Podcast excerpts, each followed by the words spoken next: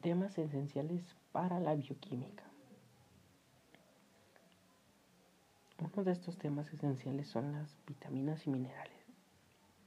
¿Qué son? Mira, las vitaminas son sustancias químicas no sintetizables para el organismo, presentes en cantidades pequeñas que nos brindan los alimentos.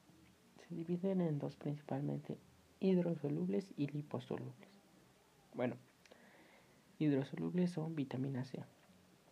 Estas se presentan en cítricos, las pimientas, las espinacas. Y pues para tener un efecto positivo debe estar acompañada directamente de los rayos del sol. Vitamina B1 o tiamina. Está presente principalmente en los cereales y las legumbres. Si tenemos alguna parálisis, especialmente facial, esta vitamina es demasiado buena para recuperar algunos movimientos, lo que es la, cara. Vitamina B2 o riboflamina. Está principalmente en los lácteos y vegetales. Niacina o vitamina 3. Esta vitamina está presente principalmente en tomates, brócolis, patatas dulces y legumbres. Liposolubles. Vitamina D. Esta vitamina es igual como la vitamina C, eh, es directamente igual de los rayos del sol. Vitamina E. Esta vitamina nos ayuda a nutrir nuestra piel para pues tener este una vida, digo, una piel buena y evitar así enfermedades como lo es la cáncer de piel. Vitamina K. Esta nos ayuda a la coagulación de sangre producción de sangre en los coágulos, pues que no haya coágulos y así. Otro tema principal es la digestión. La digestión tiene varias partes. Comienza desde la boca.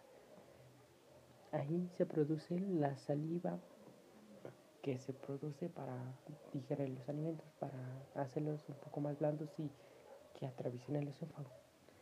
Ahí se produce en la boca la lipasa lingual. Pasando ahí al del esófago, ya no es comida, se convierte en un famoso bolo alimenticio pasa por el esófago, llega al estómago y se llama quimo. Empieza la separación mediante los jugos gástricos. Este proceso tarda aproximadamente de 2 a 4 horas. Bueno, en el intestino delgado llega y se separa por las enzimas, enzimas que tenemos en nuestro cuerpo. Ahí ya se le cambia de nombre y pasa a kilo. De ahí pues pasa al intestino grueso. Del intestino grueso este se separa lo que necesitamos y lo que no. Este, lo que necesitamos pues obviamente lo desechamos por los, las heces fecales y pues lo que necesitamos lo absorbe nuestro propio cuerpo. Eso es la digestión. Y los minerales. Bueno, los minerales son esencialmente importantes para el organismo, el cuerpo humano pero no son tan necesarios como lo serían las proteínas. Perdón, las vitaminas. Eh, los minerales tenemos varios. Los son el zinc. El zinc es muy bueno para fortalecer el cabello y para las uñas tengan una apariencia buena. Y también está el potasio, el hierro que es este, esencial para los huesos, el calcio también, el potasio, el carbono, el selenio, el yodo, entre otros. Bueno, de ahí nos pasamos al, al metabolismo. ¿Qué es el metabolismo? El metabolismo es un proceso por el cual los alimentos este, se, se degradan y se almacenan en glucosa y posteriormente el dióxido de carbono y agua. Bueno, pues el metabolismo está constituido principalmente de los lípidos, las grasas y las proteínas que consumimos en cada alimento. Los lípidos, que son las grasas, estas grasas nos constituyen por gramo 9 calorías, o sea que no, no debemos de consumir en exceso estos lípidos porque pues nos puede generar alguna enfermedad como es el sobrepeso, la obesidad y pues también nos puede dar algún paro cardíaco ya que pues por la grasa se almacena en el corazón y pues esto llega a detenerse, que es el corazón y pues llegamos a que nos dé un paro cardíaco. Las proteínas. Las proteínas nos brindan 4 calorías por gramo. Este, son muy necesarias también. Y pues pasamos a lo que son los carbohidratos, que son conocidamente como los azúcares. Y pues estos nos brindan por igual 4 calorías. También son muy, en exceso son muy, este, es muy efectivo para el organismo porque pues, puede causar algunas alteraciones en nuestro cuerpo. Bueno, de ahí pasamos a lo que es em, la membrana celular, que es, está constituida por un núcleo, un nucleolo, por este, el aparato de Golgi, por liposomas y por eh, el RE.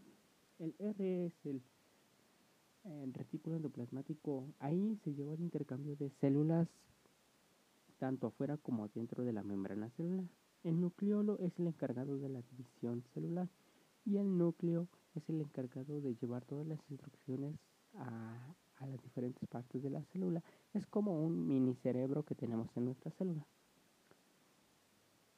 El aparato de Golgi ahí se produce y se distribuye lo que son las proteínas que reciben nuestro cuerpo. Liposomas, lisosomas, perdón, en la digestión celular. Y pues esto se lleva a través de un proceso que se llama catabolismo, que ahí es la descomposición de células de gran tamaño para formar otras más pequeñas y liberar energía.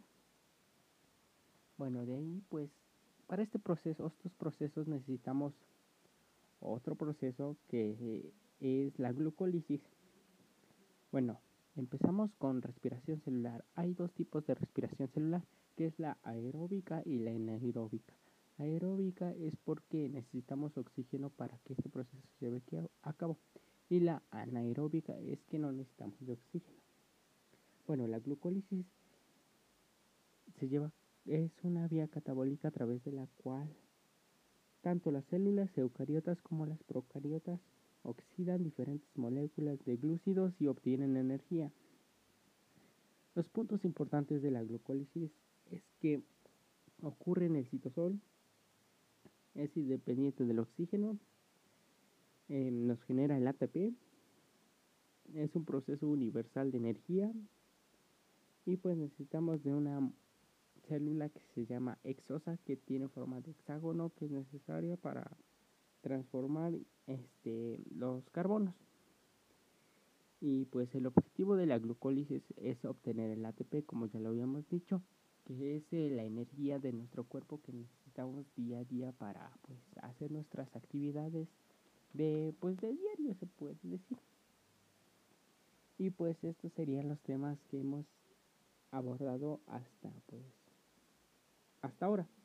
O sea tienen un este tienen un proceso más más largo pero pues yo aquí traté de ser un poco más breve para pues no enredarlos pues esto es lo que he aprendido a lo largo de esta unidad